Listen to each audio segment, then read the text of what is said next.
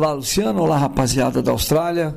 Vamos falar de seleção brasileira na Copa do Mundo de Futebol Feminino que está sendo disputada aí na Austrália e também na Nova Zelândia. Na próxima quarta-feira, 7 horas da manhã no Brasil, de noite aí na Austrália, o Brasil joga suas chances de continuar na competição porque vai enfrentar a Jamaica, a última partida pelo grupo F e o Brasil precisa, antes de mais nada, vencer a seleção da Jamaica se quiser passar para as oitavas de final do Mundial. O Brasil precisa do resultado positivo se quiser depender dele. Até tem uma chance se empatar o jogo, mas aí a França vai precisar perder para o lanterninha do grupo do Brasil, que é o Panamá o que não ganhou de ninguém, só perdeu. Então é quase impossível. A seleção brasileira tem que jogar suas fichas. Depois de ser derrotada nesse sábado pela França por 2 a 1, o Brasil ficou em terceiro lugar no grupo F. A França lidera com quatro pontos, a Jamaica vem em segundo também com quatro pontos, o Brasil vem em terceiro com três pontos e o Panamá lanterninha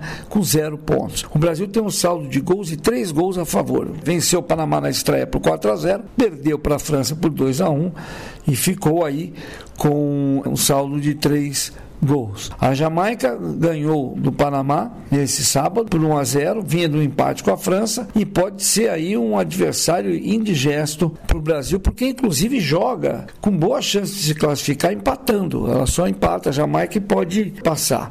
Ao contrário do Brasil, que não vence a Austrália há sete jogos, perde a sete confrontos que os dois times tiveram, Brasil e França, a Jamaica eh, e Brasil só jogaram duas vezes e o Brasil tem um retrospecto todinho a favor. Em 2007, na fase de grupo dos Jogos Pan-Americanos, derrotou a Jamaica por 5 a 0 e na última Copa do Mundo em 2019, na Copa do Mundo anterior a esta, que foi disputada na França, o Brasil venceu por 3 a 0. O time da Jamaica mudou. É um time mais bem estruturado, deu trabalho para a França e tem aí para jogar já contra o Brasil um grande reforço que é a Khadija Scholl, que foi expulsa no jogo contra a França, cumpriu suspensão contra o Panamá e vem para cima do Brasil. Ela que é destaque do Manchester City da Inglaterra nos últimos 30 jogos da temporada, ela fez 31 gols pelo time Blue lá de Manchester e ela é a maior artilheira da história da seleção da Jamaica. Está de volta, as brasileiras conhecem bem, porque nós temos brasileiras que atuam no futebol inglês e sabem de como, como vai ser difícil.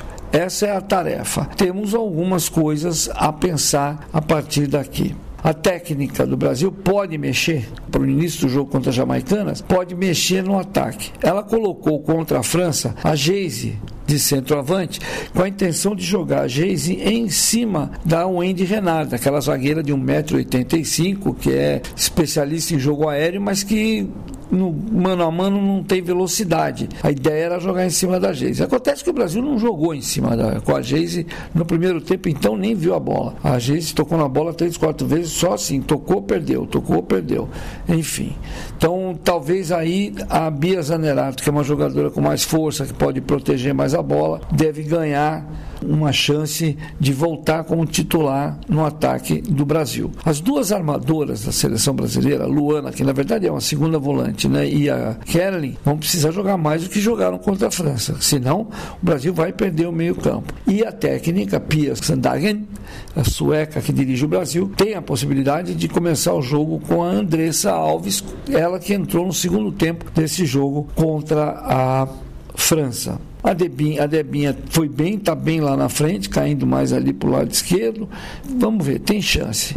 Marta, não contem com ela, porque na conta da Pia Sandagen, a Marta vai, veio para essa Copa para ser aquela jogadora que entra faltando cinco minutos para a turma aplaudir, porque afinal de contas, os brasileiros que vão para o estádio ficam pedindo o nome dela o tempo todo. E dessa vez a, a Marta entrou faltando cinco minutos e jogou nove e quase não tocou na bola. Então é muito difícil a situação da Marta para ser titular no Brasil. Aí o que, que a Pia pode fazer? Segundo ela, segundo a treinadora do Brasil, o segredo é, número um, entender o que aconteceu no Brasil no primeiro tempo, em que, no primeiro tempo contra a França, em que as brasileiras não conseguiram praticamente sair jogando do seu campo, pressão na linha alta, ou seja, lá na saída de bola do Brasil, surtiu efeito, as jogadoras não conseguiram tocar passes, o meio de campo ficou distante da defesa e em vários momentos o Brasil foi perdendo a bola, perdendo a bola e quando terminou o primeiro tempo 1 a 0 para a França, até um gol marcado pela Eugénie Le Sommer, que é a artilheira da história da França, quando saiu perdendo por 1 a 0 deu até para respirar aliviado. Opa, agora vamos ver se arruma no segundo no, no intervalo. No intervalo, a Pia conversou com as jogadoras, cobrou delas mais proximidade, que, que essas meninas do meio, a Luana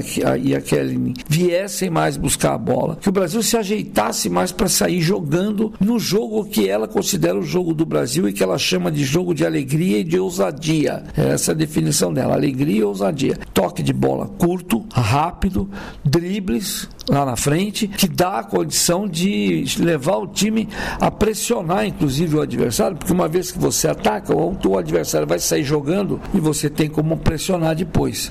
Se o adversário toma sua bola no campo de defesa, você tem como apertar o adversário lá, coisa que só foi acontecer no segundo tempo, depois que a Pia conversou com as jogadoras e o Brasil voltou mais acertadinho na marcação e mais acertado na coordenação. Como ela mesma disse, faltou proximidade, não tinha coordenação mesmo entre as jogadoras. Aí melhorou. O Brasil buscou empate com um gol marcado pela Debinha, uma jogada toda pelo lado esquerdo, que aliás no, quase não foi usado no primeiro tempo, porque a Tamires, a lateral esquerda, que sempre avança, foi barrada ali pela, por duas jogadoras da França, e o Brasil também teve essa dificuldade, foi só se atirar do lado esquerdo no segundo tempo.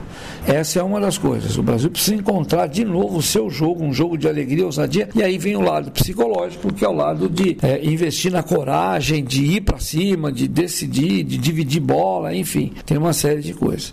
E a segunda lição que a Pia deixou no ar e que ela vai fazer, ter certeza, o Brasil tem folga nesse domingo, mas já vai começar a treinar pesado na segunda para o jogo de quarta. E o que vai ser mais cobrado é não dá para treinar lances que você sabe onde o adversário vai, o que o adversário pode fazer e na hora você se distrai e deixa que o lance seja executado pelo adversário. Um lance exemplar dessa história na defesa é o gol da Wendy Renard no finzinho do segundo tempo que decidiu o jogo, um gol de cabeça, quando a seleção treinou durante a semana várias vezes sabendo que a Renard fica no segundo pau, ou seja, fica na, na direção da segunda trave em relação à bola, no cruzamento de escanteio, ela fica fora da área e dispara para subir de cabeça com bastante impulsão. Você precisa ter uma jogadora grudada nela, vem correr com ela, vai atrapalhar a movimentação dela. Isso foi feito no primeiro tempo, num lance em que a Renata, inclusive, caiu, né, ao dividir ali com a Lauren. Agora, no segundo tempo, deu bobeira, largaram a, a zagueira da França livre, ela foi lá de cabeça e fez o segundo gol, que provocou, inclusive, primeiro explicitamente no campo, depois depois no vestiário, numa bronca, a bronca da goleira do Brasil, que não gostou nem um pouco do que aconteceu e cobrou das amigas o que foi o que foi que aconteceu durante esse lance. Não podia ter deixado sobrar. Bom, enfim, aprendida a lição, o Brasil tem que voltar a ter, por exemplo, lance de bola parada no ataque, teve duas ou três cobranças de escanteio que não foram bem realizadas. Teve um lance de falta que foi treinado, que a Debinha lá bate do lado esquerdo para Carolyn, que vem no primeiro pau para tentar o desvio, não conseguiu desviar do jeito que queria, mas enfim, foi isso que deu. Então agora é isso. Quarta-feira, tudo ou nada. O Brasil joga, precisa vencer a Jamaica para não depender de nenhum outro resultado e garantir a sua vaga na próxima fase. E nesse caso, em segundo lugar, levando em consideração que a França deve vencer o Panamá e vai sair como primeira colocada. O Brasil, ao sair em segundo, vai pegar a primeira colocada do grupo H nas oitavas de final. E aí vem pela frente a Alemanha ou menos chance a Colômbia. Devem ser as alemãs que vão encarar o Brasil, vão enfrentar o Brasil. Então, o caminho do Brasil ficou mais difícil depois dessa derrota para a França. Mas, vamos ver. Esperança é a última que morre. Quem sabe, como diz a técnica do Brasil, o Brasil encontra aí alegria e ousadia para o seu próximo jogo. Vamos torcer, vamos acompanhar. De São Paulo para a SBS, Luciano Borges.